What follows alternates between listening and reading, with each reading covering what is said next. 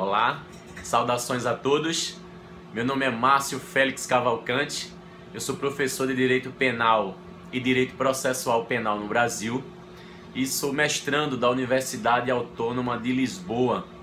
E estou enviando esse vídeo para divulgar o meu trabalho que fala sobre a necessidade ou não da produção excedente embrionária na procriação medicamente assistida. Eu espero sinceramente que esse meu trabalho contribua para a pesquisa e para o desenvolvimento acadêmico de todos. Vamos lá? Do que se trata o trabalho? Durante muito tempo, as mulheres que não conseguiam engravidar e, consequentemente, ter filhos, atribuíam a esse insucesso geralmente a algum castigo divino. Com o avanço das técnicas da medicina, as mulheres que conseguiam engravidar puderam fazer o seu planejamento familiar graças aos métodos contraceptivos. Ao passo que as mulheres que não conseguiam engravidar também foram beneficiadas com o surgimento das técnicas de reprodução medicamente assistida. Ao mesmo passo que trouxe grande avanço, as técnicas de reprodução medicamente assistida também trouxeram grandes discussões no campo da bioética, atreladas a é, discussões no campo ético, moral, religioso, social e jurídico. As mulheres que se submetem às técnicas de recriação medicamente assistida né, serão levadas à promoção de um encontro. E que encontro é esse? O encontro do gameta masculino com o gameta feminino. Desse encontro ocasionará uma fusão e desta fusão a geração de uma nova célula, a famosa célula embrionária. Acontece que algumas dessas células embrionárias serão implantadas no útero feminino e serão responsáveis pelo processo da gravidez. E o restante das células, o famoso excedente embrionário, é justamente aí que reside a problemática dessa pesquisa. O que fazer com esse excedente embrionário que estará que está a cargo das legislações que variam mundo afora. A questão chave é justamente saber o que fazer com esse excedente embrionário. Se partirmos do ponto de vista dos direitos fundamentais, temos que aí que analisar duas questões. A primeira questão é que os avanços científicos não podem se contrapor ao direito à privacidade, à vida privada e à intimidade das pessoas.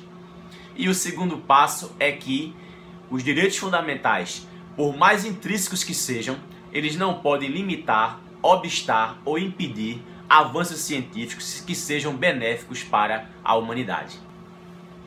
Não resta dúvida os benefícios trazidos pelas técnicas de recriação medicamente assistida. Resta saber se o emprego dessas técnicas e a manipulação embrionária está condizente com os princípios básicos da bioética, apoiadas nos valores fundamentais da sociologia, da cultura, da medicina, legais éticos e morais. Existem questões chaves a serem discutidas nesse trabalho. Por exemplo, após a fusão é criada uma célula embrionária. A pergunta é: existe vida humana nesta célula embrionária? Segundo, se existe vida humana nessa célula embrionária, estaria o homem substituindo Deus na criação? 3. A proteção a ser dada a essa célula embrionária deve ser apenas moralmente? Deve ser juridicamente ou deve ser de ambas, de ambas as formas. 4. As técnicas de recreação medicamente assistida devem ser empregadas apenas em prol dos interesses individuais, sem questionamento das outras ciências? E o mais importante, o que fazer com o excedente embrionário? Qual a destinação a ser dada ao excedente embrionário? A pesquisa é dividida em sete capítulos. O capítulo 1 fala dos benefícios trazidos pelas técnicas de recriação medicamente assistida, em contrapartida às discussões bioéticas trazidas pela manipulação excedente embrionária. O capítulo 2 trata do, dos avanços históricos que culminaram com o nascimento do primeiro bebê de proveta do mundo, na Inglaterra. O capítulo 3 descreve de forma sucinta quais as principais técnicas de recriação medicamente assistida hoje aplicadas no mundo. O capítulo 5 trata especificamente do destino a ser dado às células embrionárias que foram produzidas no processo de fertilização e que se liga justamente ao capítulo 6, que trata especificamente da indecisão dos beneficiários.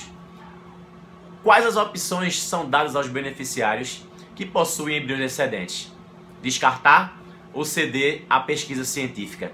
Implantar em outro útero ou entrega para doação? Quando o assunto é excedente embrionário, surgem a partir daí as mais variadas discussões no campo da bioética, cuja as legislações mundo afora variam constantemente. Por exemplo, no caso de uma inseminação artificial homóloga, em que o material genético pertence a ambos os pais, em caso de uma eventual dissolução da sociedade conjugal, a quem pertencem os embriões? Segundo, quem tem legitimidade para decidir sobre esses embriões? O pai, a mãe ou ambos? Terceiro, é, é possível fazer o congelamento desses embriões? E se é possível, quanto tempo deve perdurar essa hibernação?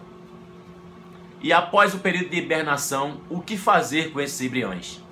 Terceiro, imagine um caso de um desastre em que os pais têm embriões congelados e viajam numa viagem de férias, por exemplo. Né? E acaba acontecendo um acidente e os pais morrem. Né? O que fazer com esses embriões congelados? Eles podem ser descartados, podem ser enviados à pesquisa científica, podem ser doados para uma terceira pessoa.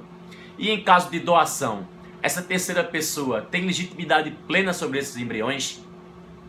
Essas e outras questões, cuja proteção varia nas legislações ao longo do mundo, também fazem parte da nossa pesquisa.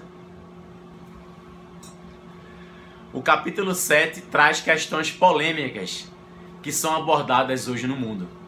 Por exemplo, é possível a utilização desses embriões sedentários por casais homossexuais?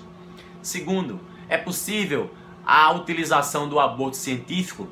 O que, que seria isso? No caso de uma mãe que pensa que está utilizando o sêmen do seu marido, quando na verdade foi enganada e está utilizando um sêmen doado. É possível ela fazer o aborto desse ser que foi gerado, fruto de uma mentira?